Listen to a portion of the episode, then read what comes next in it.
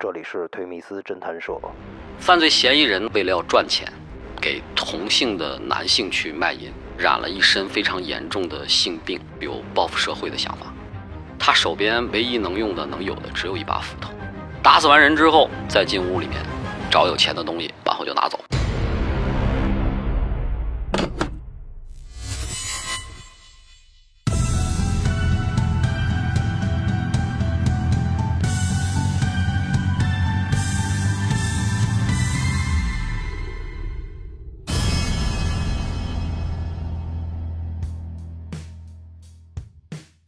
欢迎进入推迷斯侦探社，我是宗玄。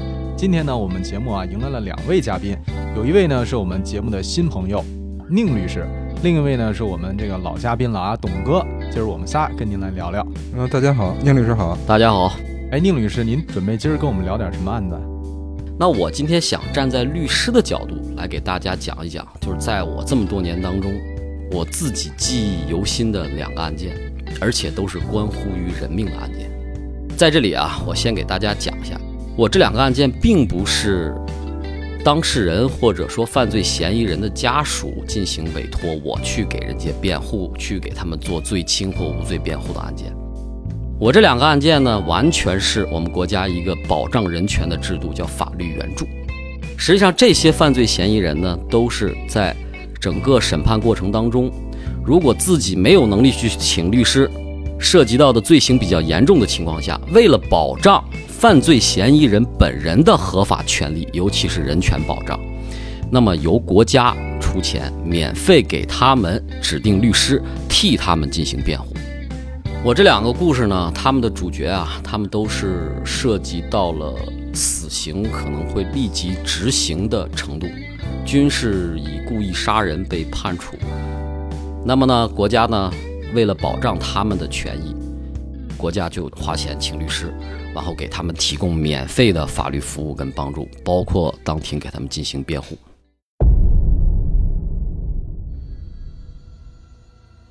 这个事儿呢，发生在这个零六年、零七年，犯罪嫌疑人呢是一个外地的农村没有学历的孩子，来北京谋生也没有赚到什么钱。后来迫不得已呢，在某些人的引荐之下呢，他去给男同性恋去服务。他本身是同性恋吗？他本身不是，但是他为了要赚钱，给同性的男性去卖淫。后来呢，染了一身非常严重的性病，然后呢又找不到工作，心理上就产生了这种极端的扭曲。用现在的话来讲，就是有报复社会的想法。那他想了想，那没有钱他怎么办？他手边唯一能用的、能有的只有一把斧头，不是那种利刃斧，是那种钝的砸钉子的斧头。他呀，在北京东西城溜达，选的时间呢，基本上都是午后人们睡午觉的时候。大多东西城都是平房嘛，他就上手一扒，上来之后先看，看这里人多，他就走了。一看就一个人的。睡觉的或者没睡的一个人的好，他就盯住了。他进的是那种杂院是吗？杂院有，四合院有，都有，都有，都是先踩点可能觉得今天看好了这地儿，过几天接着溜达。可能有一次他就觉得，哎，看见有人睡着了，他就趁其不备，拿锤子上去就脑袋上几下。打死完人之后，再进屋里面找有钱的东西，然后就拿走。这个事情在当时北京那阶段是很很出名的，这是非常恶性的一个治安事件。这个人后来被抓了以后呢，我是为他提供的二审的法律援助，一审判处的是死刑，立即执行。当我拿到这个案件的时候，我首先第一个考虑，这关乎一条人命，我要认真对待。通过阅卷，包括去会见这个犯罪嫌疑人之后呢，我要看看是不是在法律的层面跟事实的层面上有能够有利于他的，甚至导致最后让他能够。量刑减轻的情节和情况，救他一条命，救他一条命。上庭呢，总共是指认了三起，入室、抢劫、杀人。出来的时候呢，我听到这个公诉人在边上聊天儿。他们侦办的范围内总共有七起，自己指认的有三起，还有四起就没有再继续往下办。为什么不继续往下办了？因为就是他干的，这三个已经足以导致他。被判处死刑，立即执行。但是在同期呢，我也了解到，当时整个在那期间，应该是发生了有十几起类似的案件，手段方式都是同类。作为律师的角度来讲，我很纠结，我想要给他辩护，给他争取到他最大的法律上能够适用他减轻从轻的情节，对他进行帮助，留他一命。可是，在我内心的认知，我头一次觉得，我觉得我作为一个律师去给犯罪嫌疑人去辩护，我觉得我辩无可辩，我不应该去辩，这是我本心的内置。但是我仍然按照法律的规定，给他提供了完整的法律服务。包括当庭的辩护，仍然是以从轻跟减轻。虽然我的内心是不接受，但是我的职业要求我这样做。二审高院仍然是按照死刑立即执行的案件维持。那您当时在为他辩护的时候，主要是从哪些方面去说减轻他的刑啊？他的手段跟方式实际上是非常残忍的，我只能从他的主观动机，报复社会。为什么一个人能走到这一步是有原因的？没有一个人天生下来就是一个恶人，能够随意的拿起一把斧子去伤害这么多无辜的人。那我在他的这个辩护的角度上，只是从他主观上导致了他这样行为的一个主观的恶念的角度来去解释，希望说能够让法院能够认知，他的犯罪动机也是因为遭受了各种各样的理由。实际上我知道这是苍白的，这并不是一个直接的辩护，也并不是他杀人的这种借口。结果产生了，他就要承担这样的责任。但是站在我的角度，我觉得一个变无可变的事，我觉得可能唯一能够让我同情他的，也是他为什么能够走到这一步的核心原因，就是他之前遭受到那些，他的恶念是怎么来的？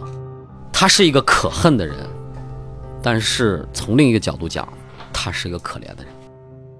其实，在会见他的时候，我也问他，我说：“你知道你这样的行为最后的结果是什么？”他说：“我知道，早晚我就是死。”其实他自己连自己都放弃了。我到现在我都记着，我会见他的时候，我可能记不太清楚从头至尾跟他聊什么，但是我永远记得当时他的表情跟他的眼神。他的表情当中呢是狰狞的，但是又带着隐隐压抑下来的那种躁动。眼神当中呢绝望，但是呢又觉得。终于有律师来了，有可能能够给他争取到他活的那种生的希望。我觉得当这么多情绪纠结在一个人的表情上的时候，这是让我终身难忘的那一刻。其实每一个案件在所有的人来讲，就可能是听一个故事，它是苍白的，就是纸质上的，就是判决上的白纸跟黑字。但是人是有血肉的。我接触了他之后，并不是说他人好跟坏能影响到我。而是他的行为的结果和他的过程当中，是不是真的在法律层面上能接受的？我个人情感上对他的接受的程度，只能说我个人对他的喜好。但是这就是一般的普通的价值观。刚才也说了，这个可恨之人，但是确实有可怜的地方。但我可怜他有什么用？没有用，他已经出现了这样的结果。法是不容情的，但是法外无非是情而已。就是您在这个看完卷、接触完了。了解他的人性了，就是您同情他以后，会不会就站在他的立场上影响您吗？我觉得不会的。法律工作者，我觉得首先要有一个居中的态度。居中不是我们自己居中，是法律本身就是客观、冰冷和公正的。温度只是我们的温度。我可能会站在心理的角度上，给他除了法律之外更多的疏解，跟他去聊一些，平复他的一些心情，给他一些更多的我们理解的正向的价值观。能够解决他心理上的问题，但是从他们犯罪的行为上，包括最后承担结果上，仍然都是用法律去衡量，而不是我们律师来衡量。无论法院也好，检察院也好，包括您公安办案也好，都是条条框框，谁都应该为自己的责任负责，这是一个核心价值。如果突破了它，那我觉得这个社会就无道德、无底线了。律师也是人。